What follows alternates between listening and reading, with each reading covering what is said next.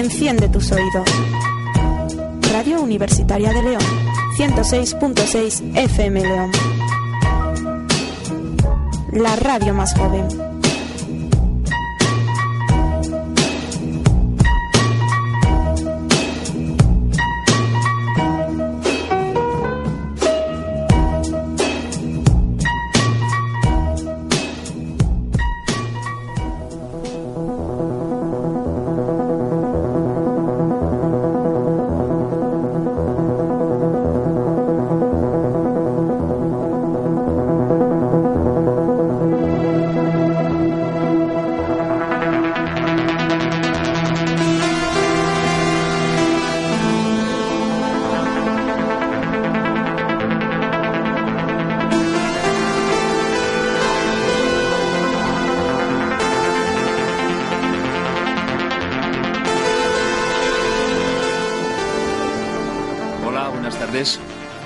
Juanjo Pérez. Bienvenidos a una nueva edición de nuestro programa Siempre hay tiempo para tomar un café con un amigo. Hoy me acompaña, como de costumbre, un amigo que se llama Eduardo Álvarez Ayer. Buenas tardes, Eduardo. Buenas tardes. Bienvenido. Eduardo es licenciado en Historia del Arte. Eh, en la actualidad es estudiante de tercer ciclo de la Universidad de León y está realizando su tesis doctoral con el doctor César García Álvarez, que es titular de Historia del Arte.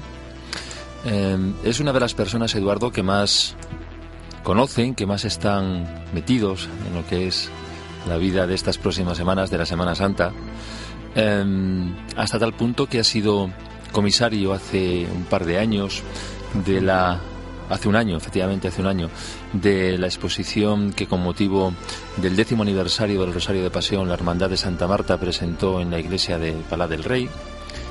Además, con motivo de esa exposición, eh, escribiste, presentaste un libro. Sí, sí, la Hermandad de Santa Marta editó un libro en el que se recogían todos los pasos, todas las imágenes que la Hermandad ha procesionado aquí en León, procedentes eh, prácticamente en el 95% de toda la provincia. De toda la provincia.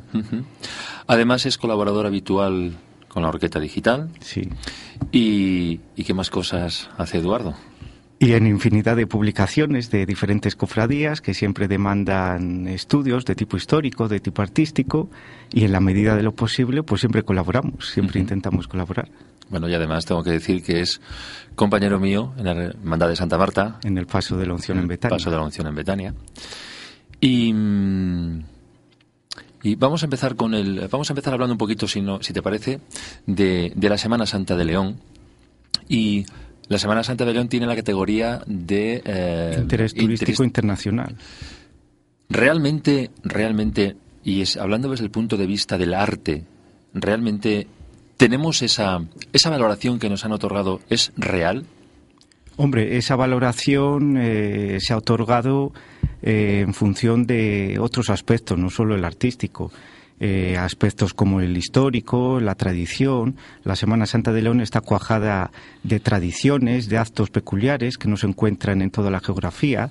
Y a nivel artístico, pues no es que seamos una Semana Santa como Valladolid, donde toda la imaginería, o casi toda, es del siglo XVII, de grandes genios como Juan de Junio, Gregorio Fernández, o como la, la Semana Santa de Zamora, pero bueno, en León también contamos con, ejemplos muy buenos, tanto antiguos del siglo XVII, eh, siglo XIX y fundamentalmente del siglo XX. Hay autores muy buenos como Víctor de los Ríos, eh, Ángel Estrada, eh, que han dejado una impronta y un sello muy distintivo de esta Semana Santa de León y que no se encuentra en otras. has estado estudiando, junto con el doctor César García Álvarez, el Nazareno de León, que eh, yo creo que es junto posiblemente con la cena los dos eh, las, las, dos imágenes de Semana Santa más más señeras, más y que concitan a un mayor número de fieles por la devoción que, que ha supuesto esta imagen. efectivamente hemos estudiado la imagen y hemos llegado a la conclusión que se puede atribuir eh, con un 99,9% a la gubia de Gregorio Fernández. Eh, nos hemos dado cuenta además que ha sido el primer estudio, un estudio serio, metodológico, como se exige a nivel universitario, pues como digo, ha sido el primer estudio. Eh, hasta ahora, eh, todas las personas que se han acercado a esta talla se han limitado a escribir, nada, como se suele decir, una línea. Y nos hemos dado cuenta también de que durante 20 años ha estado vigente una atribución a un escultor que nada tiene que ver con la categoría de esta imagen. Es mucho inferior este escultor. Sí. ¿Cómo, ¿Cómo llegáis a la conclusión de que efectivamente el Nazareno, o qué pasos son los que seguís para determinar que efectivamente el Nazareno es se puede atribuir a Gregorio Fernández? En primer lugar, este estudio eh, tiene dos partes bien, bien diferenciadas. En primer lugar, el estudio de la bibliografía o de la historia de la propia imagen, todo que consiste en ver, en analizar todo lo que se ha escrito a lo largo de la historia e ir comprobando que la imagen eh, se le han atribuido una serie de características, una serie de rasgos, de atribuciones y demás que están carentes de toda precisión, de toda precisión metodológica. Y por otro lado, nos encontramos con el problema de que no hay documentación que nos venga a confirmar eh, que esta obra está hecha por un autor o por otro. Una documentación que sería fundamentalmente el contrato de la imagen. Cuando la cofradía decidiera eh, hacia 1615 más o menos adquirir esta imagen, pues se firmaría como se hacía en aquellos momentos, un, un, documento público con un escribano, lo que sería el equivalente al notario actual, y ese sería el del documento que nos confirmaría al 100% que una obra es de un autor o de otro. Como en este caso eh, no disponemos de ese documento, no sé si aparecerá algún día, pues lo que podemos hacer es analizar eh, la imagen de forma general y de forma particular en cada uno de los detalles que nos ofrece en este caso la cabeza, porque es la única parte eh, al 100% que estamos seguros de que de cuyo origen eh, se remonta al siglo XVII. Entonces, hemos llegado a la conclusión, comparando diversas imágenes y toda la obra de Gregorio Fernández, que se puede asignar esta obra a Gregorio Fernández. En concreto, a través de dos obras. Un Cristo flagelado, que se conserva en la iglesia de la Veracruz de Valladolid, y un Cristo coronado, que se conserva en la misma imagen. Y hemos comprobado que prácticamente son obras gemelas. Eh, la investigación que hacéis más o menos es, yo me imagino, con el pincelito como si fuerais del CSI. Bueno, y hay también una labor de archivo. Hay también una labor de archivo que hemos llevado eh, fundamentalmente en el archivo histórico provincial de nuestra ciudad y ahí hemos encontrado documentos inéditos eh, que no nos vienen a confirmar quién hizo esa obra, qué escultor talló esta imagen, pero sí nos permiten ir hilando una urdimbre que nos va a permitir eh, llegar a esa conclusión final de que la obra está hecha por Gregorio Fernández. en la ciudad de León es, eh, bueno, la Semana Santa tiene un arraigo, tiene un, un, sentido especial y un sentimiento especial. Luego entraremos, si te parece, en el sentimiento, en el sentimiento cofrade y en el sentimiento de los papones. Hay muchos. En el sentimiento de los papones. Pero siguiendo con el tema eh, del nivel, o siguiendo a nivel artístico, como, como historiador del arte, ¿es el nazareno la figura más importante de la imaginería leonesa? Es una de las imágenes más importantes, por no decir la más importante, por todas estas características que presentan y que es capaz de concentrar eh, y crear una devoción ante toda aquella persona que se sitúa delante de ella eh, crea, fomenta esa, esa devoción, que al fin y al cabo era la finalidad de las imágenes. Eh, las imágenes y las procesiones nos hacían para pasar el día de Viernes Santo un día entre amigos y salir de procesión. Eh, se hacían fundamentalmente para conmemorar la pasión y muerte y fundamentalmente a partir del siglo XVII se hacen imágenes para catequizar, catequizar al pueblo, al público que presenciaba esas procesiones y a la vez para con una finalidad eh, persuasiva. Por ejemplo, por ejemplo, eh, yo recuerdo haber sacado en la procesión del, del lunes, en el, en el, Rosario de Pasión del lunes, una imagen, un crucificado de Mansilla del siglo XIV, quiero recordar. Siglo XIV, siglo XV, a medio camino entre el tardo gótico y el renacimiento, porque ya se da un valor al cuerpo, a la anatomía. Y sí, efectivamente, se ha procesionado, pero eso no quiere decir que se venga procesionando desde su factura, desde la época de su factura. o sea, La diferencia podríamos decir que es que hay imágenes que se hacen para procesionarlas eh, o específicamente para procesionar. no, hablo ya de nuestro siglo, que por ejemplo luego hablaremos de Víctor de los Ríos, que es, yo creo, en León el máximo exponente de lo que ha sido la imaginería en el siglo XX.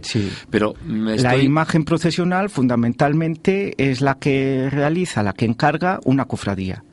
Sí, sí, sí, eh, con toda una serie de características, eh, se tiene que ver desde todos los puntos de vista, eh, por lo tanto, es otra tipología diferente a la que nos podemos encontrar en una iglesia, donde una imagen puede ir adosada a un retablo, a una hornacina, y por lo tanto no va a tener las mismas características que, esta procesional, que esta imaginería procesional.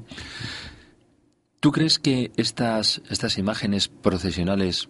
Mm, están, no sé cómo explicarlo, no sé cómo preguntártelo, están un poquito más recargadas, un poquito más hechas, eh, magnificadas para lo que decías antes, crear en el público que los ve, que las ve, un sentimiento de dolor, de, de, de, vivir la pasión desde, claro, claro, desde otro lado. Más, más que las imágenes que pueden haber en una, en una iglesia, en, un, en una iglesia. Sí, claro, porque en una iglesia no solamente nos vamos a encontrar imágenes eh, acerca de la pasión y muerte de Cristo. Nos podemos encontrar imágenes devocionales, como puede ser eh, San Antonio de Padua, que no tiene nada que ver con, con esto. Vámonos a, más acá, más cerca de nuestros días, al siglo XX. Vamos a hablar de Víctor de los Ríos. Porque yo creo que ha sido, en mi opinión, el, eh, el escultor de imaginería más importante que ha habido en León. En León, sí, además eh, es prácticamente el que impulsa, o toda su obra va a ser la que impulsa eh, la Semana Santa de León. La Semana Santa de León, si hoy es lo que es, se debe principalmente a todas esas adquisiciones que comenzaron a hacer las cofradías hacia los años 40. Porque hacia los años, hasta los años 40 eh, nos podíamos encontrar con imágenes de escaso valor, lo que se viene llamando el arte de serie, que hoy ya no es tanto de tan poco valor porque se está revalorizando estas obras, han desaparecido los talleres que, creaban estas obras, pero bueno, a lo que iba es que no había eh, unas tallas, unas imágenes como de unos autores tan importantes como podía ser Gregorio Fernández, eh, Mariano Benjure, en otros puntos de España. Y es Víctor de los Ríos cuando empieza, a partir de los años 40, a crear toda una obra. Precisamente la primera obra que hace de forma altruista es un cuerpo para el Nazareno. Eh, el nazareno se podría decir que estaba formado por cuatro palos, la cabeza, las manos y los pies, y en 1944 Víctor de los Ríos se ofrece a la cofradía para hacer eh, totalmente sin costo alguno un cuerpo para el nazareno. Se lleva el nazareno, eh, sabemos que en diciembre de 1943 a Madrid, hace el cuerpo en enero del 44 lo expone allí ante la sociedad madrileña, debe ser un éxito, porque ya en aquellos momentos se empieza a atribuir a Gregorio Fernández y a partir de ahí se podría decir que es el desencadenante eh, que va a hacer que las diversas cofradías vayan a encargar, vayan a acudir a Víctor de los Ríos para hacer sus imágenes. Eh, eh, fundamentalmente empieza a hacer mucha obra para la cofradía del Dulce Nombre de Jesús Nazareno, pero en 1945 se funda nuestra hermandad de Santa Marta y acude a este hombre para que haga su, su sagrada cena, su imagen titular, su patrona y demás. Eh, más adelante con Jesús Divino Obrero sucederá lo mismo. Y así hasta, pues hay obra en Angustias y Soledad, Minerva y Veracruz, con el eh, magistral descendimiento. Sí, sí, sí, sí. Perdón, estabas hablando que Víctor de los Ríos hace un cuerpo para el nazareno. Sí. ¿Y en la actualidad? ¿Dónde está? En la actualidad es el mismo, lo que pasa que ha sufrido alguna intervención posterior, claro. Ajá un cuerpo simulado, por así decir. no era un cuerpo tallado con, con, todos los rasgos anatómicos, ni mucho menos, un cuerpo simulado, para que pudiera salir de una forma digna. Porque la imagen del cirineo que acompaña al Nazareno sí que es de Víctor de los Ríos. Sí, en 1946 hace esta imagen para acompañar al Nazareno en la mañana de Viernes Santo y creo que con un resultado muy satisfactorio. Sí, sí, sí, Años después, en 1946 también, como el Cirineo, hace la imagen de San Juan. eh, y en 1949 hace la imagen de la Dolorosa. Los dos personajes o las dos imágenes protagonistas de la procesión de los pasos y fundamentalmente del acto del, encuentro. que se hace en la Plaza Mayor. Bien, la cena. La Sagrada háblame, Cena. háblame de la Sagrada Cena porque mm, mira que yo llevo años viendo la Sagrada Cena y me sigo poniendo enfrente de ella y me siguen robando las horas y para mirar esas figuras. Pues la Sagrada Cena, podríamos decir, así resumiendo en varios puntos, que se hizo siguiendo un estudio religioso, teológico, un estudio histórico, porque este hombre, Víctor de los Ríos, se traslada a la Embajada de Palestina, de, de Jerusalén, para estudiar las costumbres, las costumbres que tenían los judíos a la hora de celebrar la Pascua, la indumentaria, y todo esto lo va a reflejar eh, Víctor de los Ríos en cada uno de los apóstoles. Y sobre todo un estudio también psicológico de cada uno de los personajes. Porque la cena, eh, el momento clave que representa es el anuncio de la traición, cuando Jesús anuncia a los discípulos que uno de los que están sentados con él le va a traicionar y va a ser el inicio o el punto de partida para la pasión.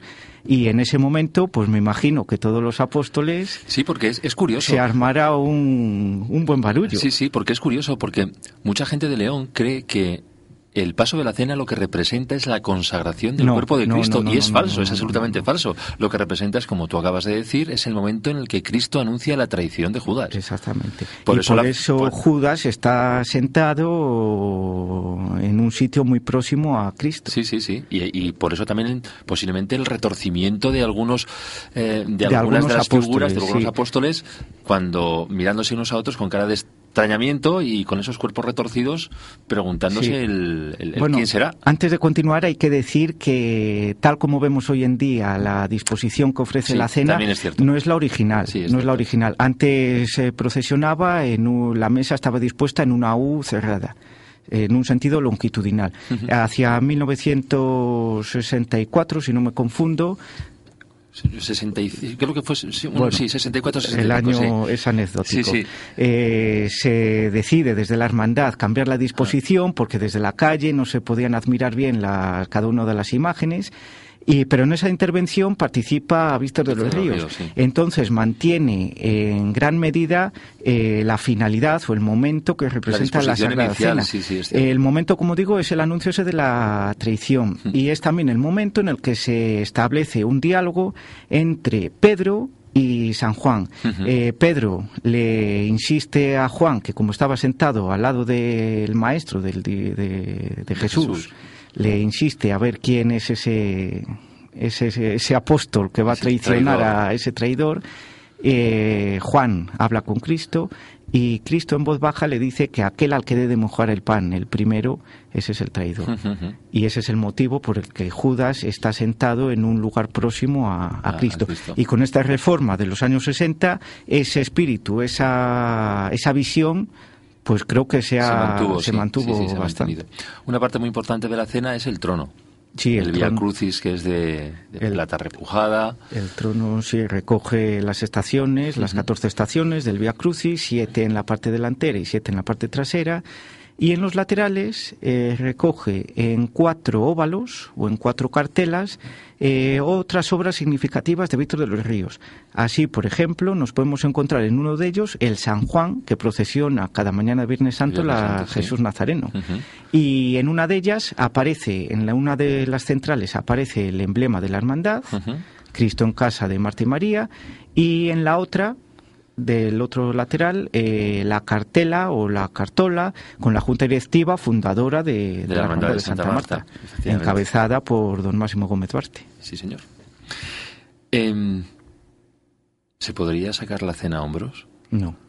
Nunca. No, no, porque es un paso además que está concebido para procesionar Tú eh, que- sobre ruedas. Claro, sabes que te lo pregunto porque ha sido uno de los de los principales debates que ha habido en, en la Semana Santa de León. El por qué, a mí siempre me preguntan todos los años, pero bueno, ¿cuándo vais a sacar la cena a hombros?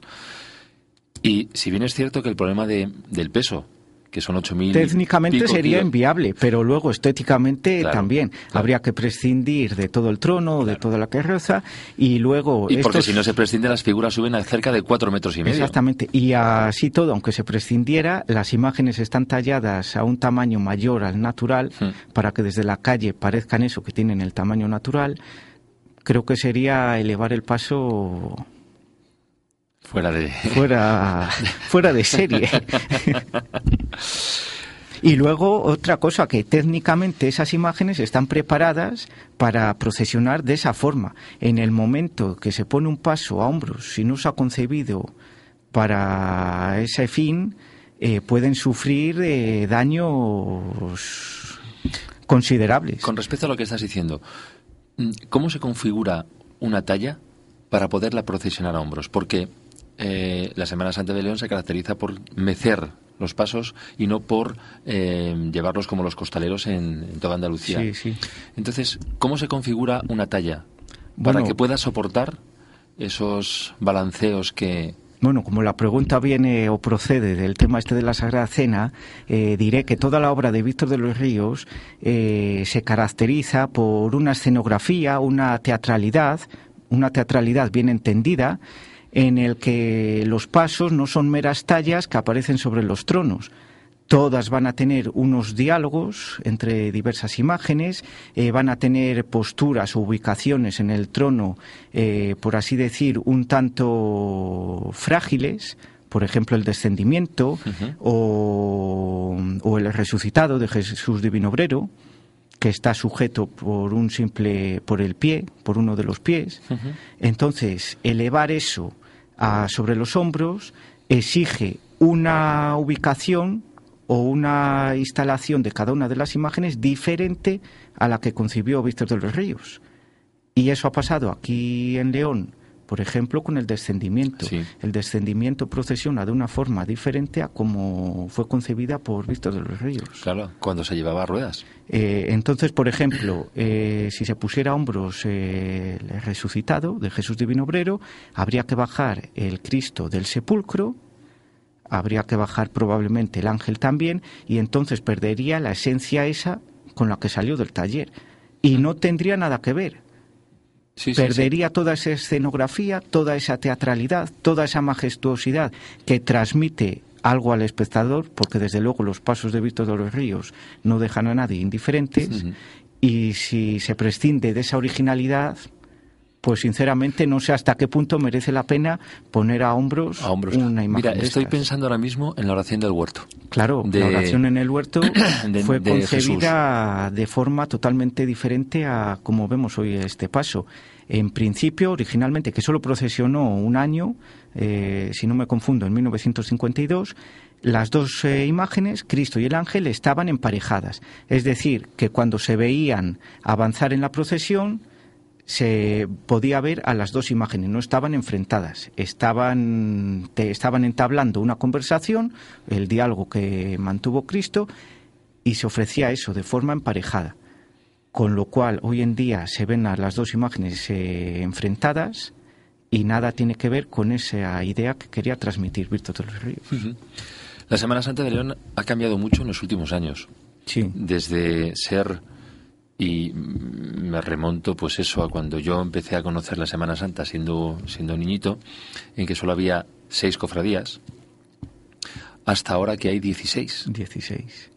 Sí, ¿Cuánto ha cambiado desde el punto de vista artístico? ¿Cuánto ha cambiado? ¿Se ha enriquecido la Semana Santa de León o en En algunas algunos situaciones? casos concretos se han enriquecido y en otras no, todo lo contrario. Porque se han hecho pasos, se han acometido proyectos de una forma muy rápida, en un periodo de, tiempo muy corto y evidentemente pues el resultado podríamos decir que es nefasto. Yo tengo la en sensación, sí, yo tengo Porque en muchos casos se ha cometido este tipo de proyectos para satisfacer una demanda. Sí, una demanda, porque había muchos braceros, había muchos braceros suplentes, y entonces la cofradía, para con- contentar a este colectivo, por así decir, eh, pues se encargaba nuevos pasos. Sí, sí, y yo creo que se ha hecho una descronología, por decirlo de alguna manera, de la Semana Santa.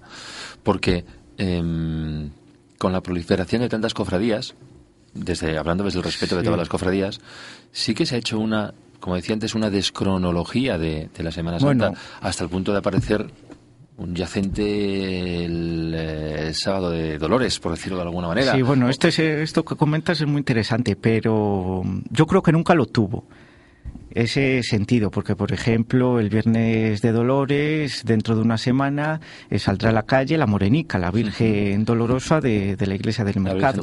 Y es, iconográficamente es una imagen de la piedad, una Virgen con, con, el Cristo muerto entre sus brazos. Sí, pero digamos que, pero digamos que esa procesión, la procesión de la Virgen del Mercado, sí, abre la Semana Santa. y es desde tiempos, vamos, yo inmemorial como como aparecía antiguamente en los programas. procesión inmemorial de la Virgen de del mercado. Y el domingo de Ramos salía por la mañana Las Palmas y por la tarde el Dainos, Un, nazareno. Sí. Entonces yo creo que este sentido de la cronología, eh, a mí me parece que lo más importante es mantenerlo dentro de una procesión.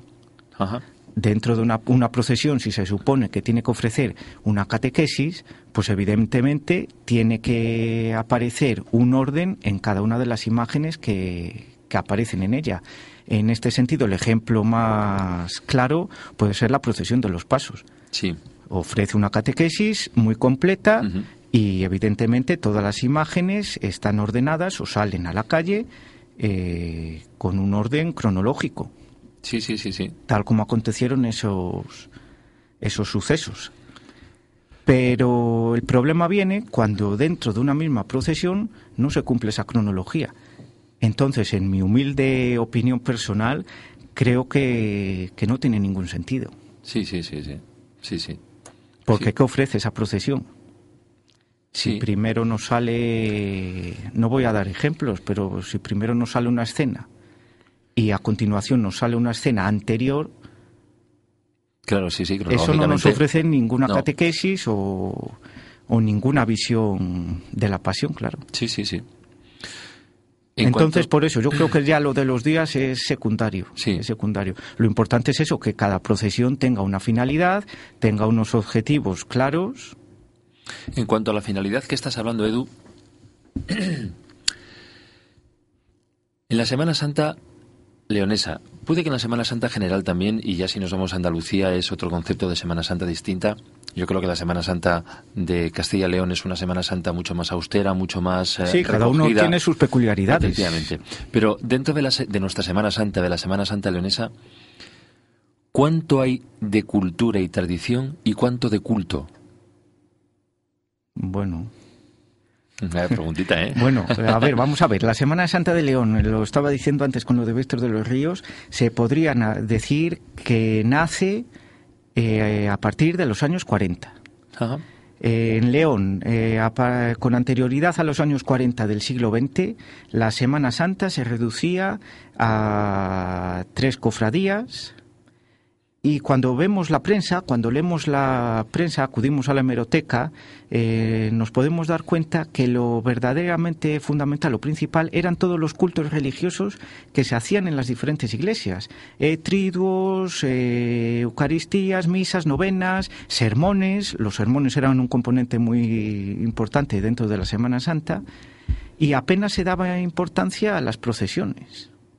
Sí, sí, sí. Esto, como digo, empieza a tomar auge en los años 40.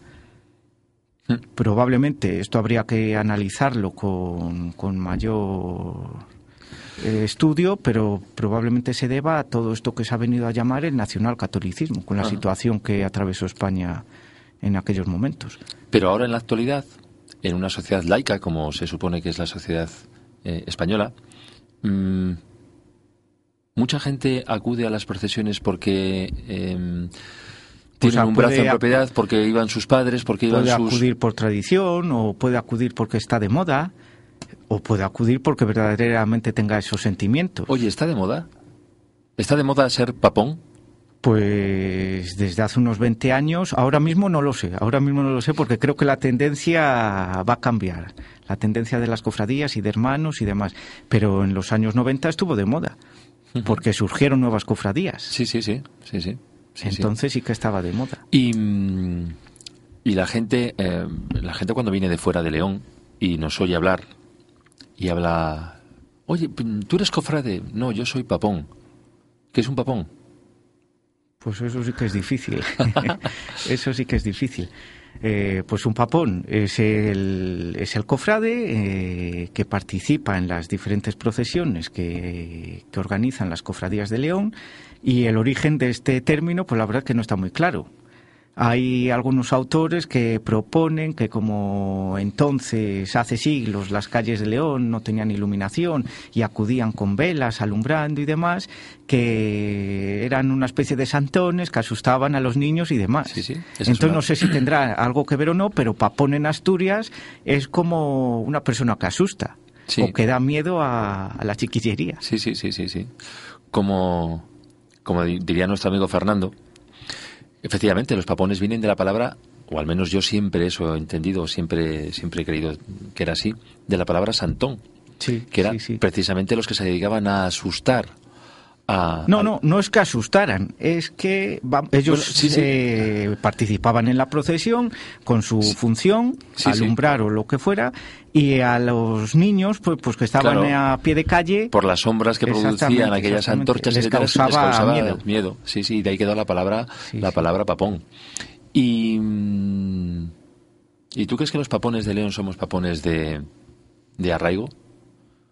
¿Somos papones de mm, de sentimiento o somos papones de los que nos gusta que nos vean con la túnica y que digan, oh, mira, es que va, cada una tendrá, Cada uno tendrá una finalidad o tendrá un sentimiento diferente y cada uno sabrá por qué acude a estos actos, a estas procesiones. Y cuando Eduardo Álvarez ayer se baja al capillo, ¿qué siente? Pues es un, es un sentimiento, yo creo que un sentimiento religioso. Eh, yo creo que si no creyera en todo esto, yo no saldría aquí. Yo creo, siempre lo digo, que hay mucha gente que sale, sale pujando un paso por moda o por lo que sea, y que le da lo mismo tener un saco de patatas que una imagen. Entonces, yo creo que eso, evidentemente hay que respetarlo, Sí, sí, sí, respetarlo porque puede estar de moda el día Viernes Santo o el día Jueves Santo o el día que sea, pues salir en la procesión porque sale un amigo, porque sale un familiar o porque han salido familiares anteriormente. Pero, pero bueno. Tú cuando estás, cuando estás viendo una procesión o cuando tú te bajas tu capillo y pujas, por ejemplo, la unción en Betania, em, diferencias, separas el sentimiento el sentimiento de tu emoción propia de, llevar una imagen, de procesionar una imagen, de tu visión como historiador del arte? Sí, claro, no tiene nada que ver. No tiene nada que ver. No tiene nada que ver.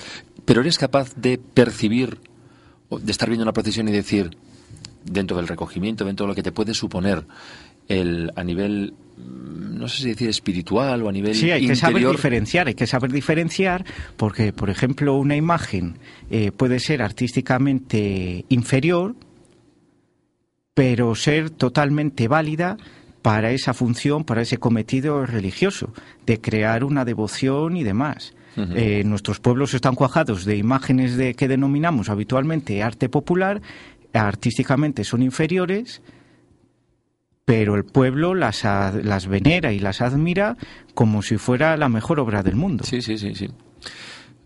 Yo tengo una, una buena amiga que hace unos días, hablando de estos temas de Semana Santa, me dice, sí, porque es que vosotros lleváis unas estatuas de cartón piedra ahí en los hombros, que a saber qué significa eso.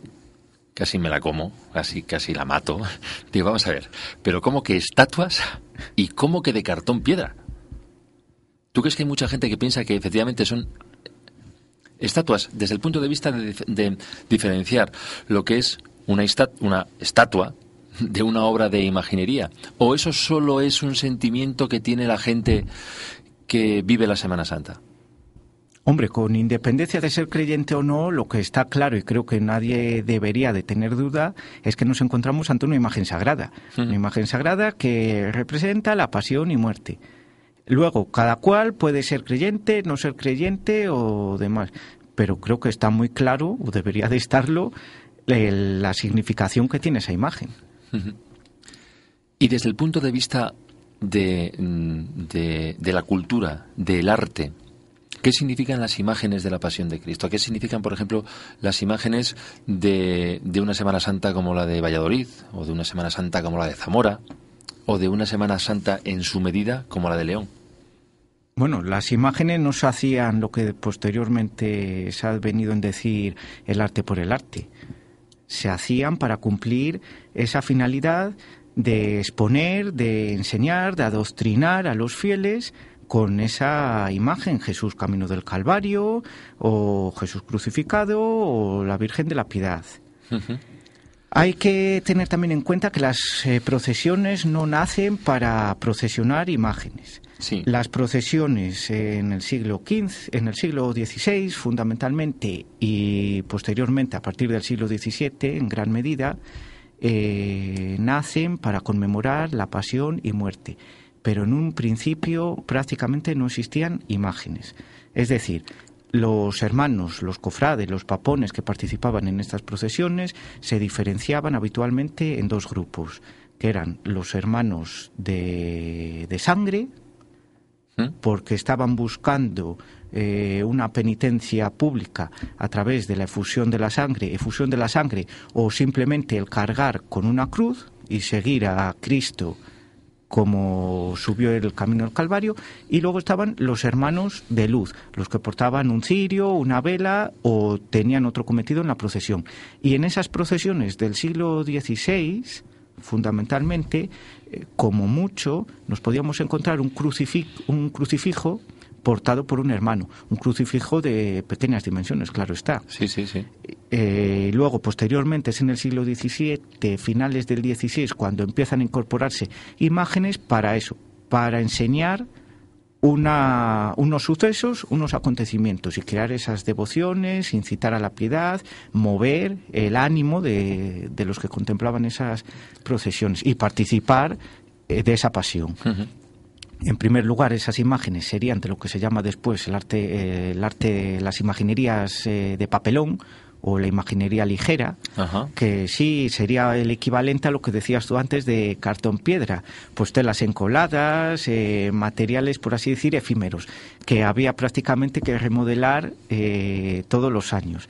Luego ya posteriormente cobran auge todas estas procesiones, eh, comienzan a surgir en determinados puntos escultores, artistas eh, de renombre y de valía, y es cuando pasan a hacerse estos pasos eh, fundamentalmente siempre en madera. Por eso se les denomina también tallas de madera. Tallas de madera. Y con un tamaño más o menos próximo al natural.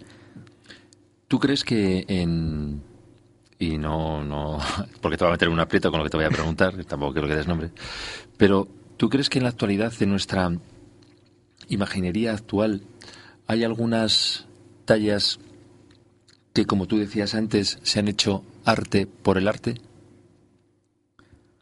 Eh, bueno, no sé si arte por el arte o si lo que te decía antes, de para satisfacer una demanda. Una demanda para que hubiera un grupo de hermanos que pudieran llevar eh, un paso, que pudieran empujar un paso y que no estuvieran, por así decirlo, eh, mano sobre mano dentro de la procesión o siquiera que a lo mejor ni acudían a la procesión. Entonces sí, se hacía esto. Porque si se hiciera arte por el arte, nos encontraríamos con una imaginería excepcional. Si fuera simplemente ese valor con esa premisa. Claro, pero a lo mejor esa imaginería excepcional no tendría demasiado que ver, o sí, con la Semana Santa. No tendría demasiado que ver con la pasión. Siempre y cuando, siempre y cuando representara uno de esos acontecimientos, sí. Sí, sí. Porque una imagen religiosa lo es si cumple eh, con unos requisitos de presentar eh, un determinado, una determinada visión de la Semana Santa, de la Pasión en este caso, y otro de los requisitos que sean, en la medida de lo posible, imágenes dignas, imágenes decorosas que cumplan unos requisitos técnicos, artísticos y demás. Pero bueno, eh, una imagen que pueda ser artísticamente inferior, si está representando ese momento en concreto de la pasión, un Cristo crucificado, demás, aunque sea inferior, si está representando bien ese momento, tiene valor religioso.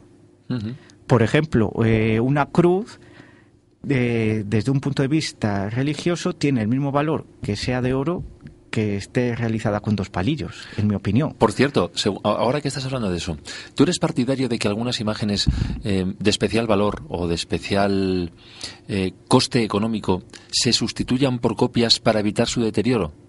Ejemplo, el Cristo de los Valderas. Sí, sí, sí, claro. Porque si, si se va a perder la imagen, como habitualmente en las procesiones se cometen o se cometían, ahora esto parece que está cambiando, eh, tropelías hmm. varias, fundamentalmente debidas a la climatología, pues creo que es preferible dejar en casa o dejar en el templo eh, una imagen y hacer una copia. Sí, sí, sí, sí, sí, sí, sí, sí, sí, sí, estoy de acuerdo, estoy de acuerdo. Oye, hablando de tropelías, ¿a ti qué te parece que se canten saetas en los cortejos procesionales de León? volvemos al sentimiento, volvemos al sentimiento de cada uno o individual del que del que nazca esa saeta. Pero como persona, eh, vamos a ver, no es algo propio, no es algo propio, no es algo propio de León, pero sí que se han cantado, eh, por ejemplo, a mediados del siglo XX, cuando la cárcel estaba situada en la muralla, lo que pues, se llama precisamente el arco de la cárcel, en la plaza de Santo Martino. Entonces, al paso de las procesiones era habitual que presos que probablemente tuvieran un origen eh, andaluz, pues entonaran este tipo de cantos, saetas u otro, otra tipología. Sí, sí, sí, sí. Entonces, vamos a ver, no sería lo propio o lo genuino de aquí, pero sí es verdad que han estado presentes pues antiguamente. antiguamente. Porque se están importando muchas cosas de la Semana Pero Santa bueno, yo creo que estas cosas son, son anecdóticas. ¿Mm? No es lo habitual oír saetas en la Semana Santa de León. Te estaba diciendo Son muy puntuales. Sí, sí, sí. Te estaba preguntando que sí, que se han importado muchas cosas de la Semana Santa del Sur. Sí. Sobre todo, por ejemplo, a nivel de música. Sí, a nivel, de, música, a nivel de orfebrería. De orfebrería. ¿Tú crees que eso enriquece nuestra Semana Santa o, o le resta ese, ese valor austero, ese sentimiento austero que tenemos los leoneses? con nuestra Semana Santa? Bueno, a lo mejor hago de abogado del diablo. Vamos a ver. Eh, evidentemente no es lo de aquí, pero tampoco se puede decir que la Semana Santa de León tenga una trayectoria, tenga unas características austeras y demás desde tiempo inmemorial, porque no es así. Sí, sí, a ver, explícame eso. Eh, es por lo que te decía antes, la Semana Santa de León fundamentalmente nace en los años 40. Sí, sí, sí, sí. Por lo tanto, no existe una trayectoria histórica que nos venga a decir pues cómo deben de ser los tronos o cómo deben de ser los adornos o cómo deben de ser eh, las imágenes. Por ejemplo, los tronos hasta los años 40 y años sucesivos eh, eran pequeños, tronos, pequeños tronos de pequeñas proporciones y en los que pujaban cinco, seis, doce braceros a lo mejor en las imágenes titulares.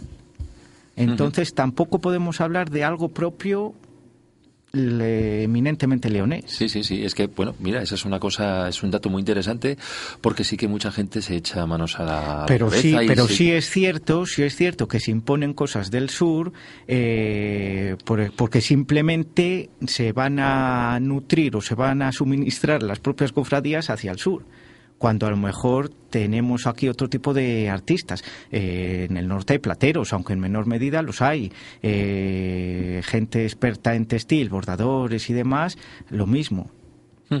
Lo que pasa que a lo mejor el común de los papones eh, aprecia más eso del sur. Sí, sí, sí, sí. Otra pregunta.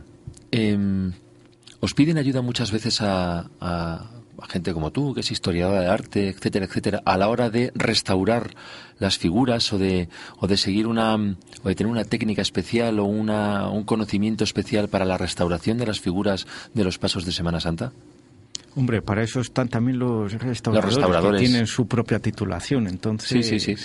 Pero en algún momento eh, los restauradores acuden a vosotros para ver... Em, pues por ejemplo en el caso, imagínate en el caso del Nazareno, ¿no?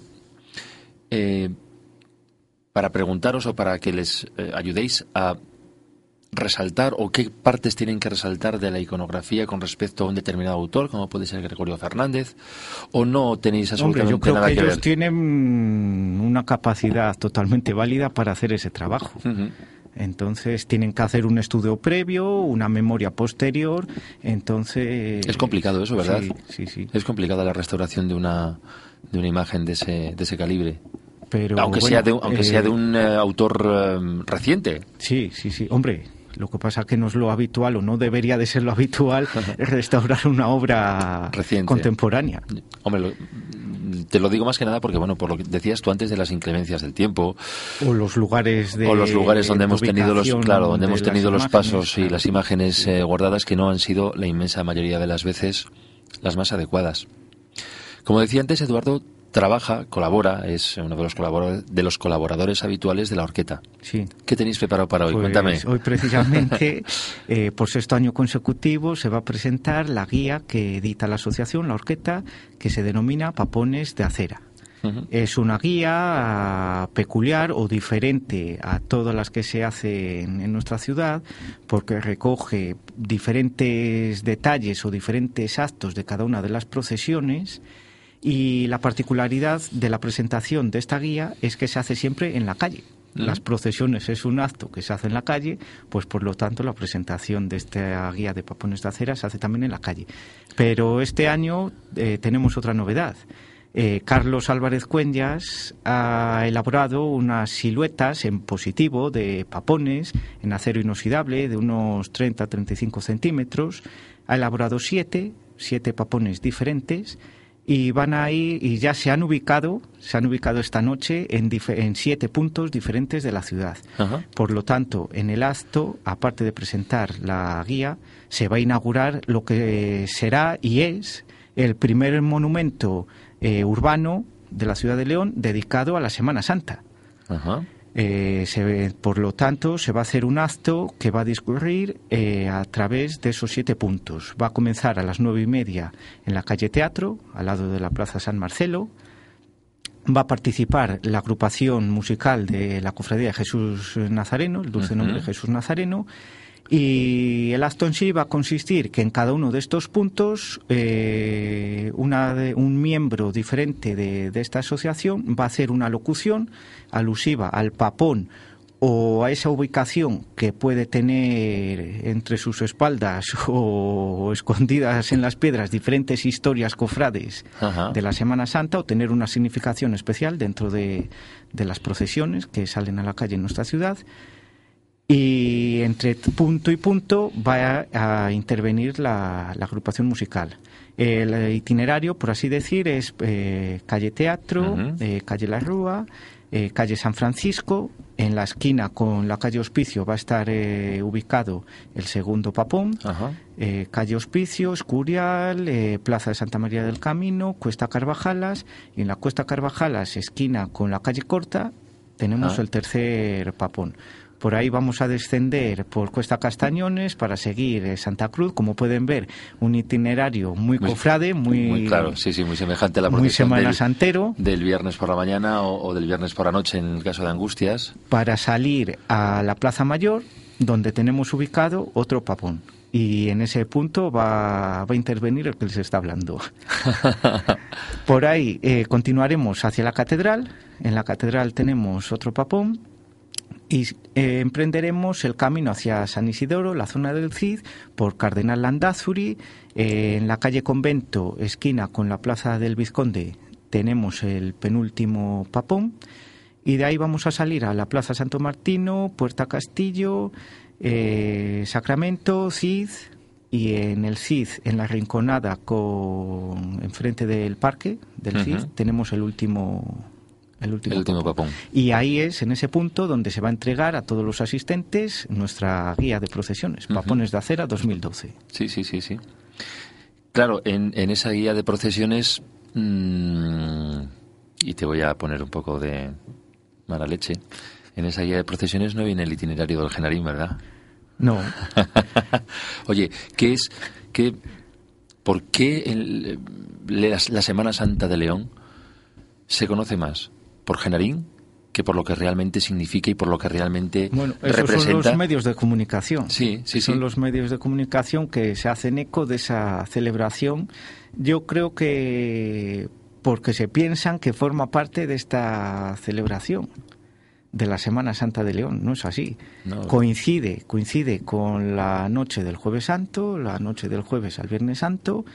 Es un acto que en sus orígenes tuvo unos fines o unas características muy diferentes de, de las actuales, aun siendo una cosa burlesca, una cosa pagana, sí, que pagana, no sí. tenía nada que ver con la Semana Santa, pero también es verdad que no tenía nada que ver con, Con lo que es actualmente. con lo que es actualmente.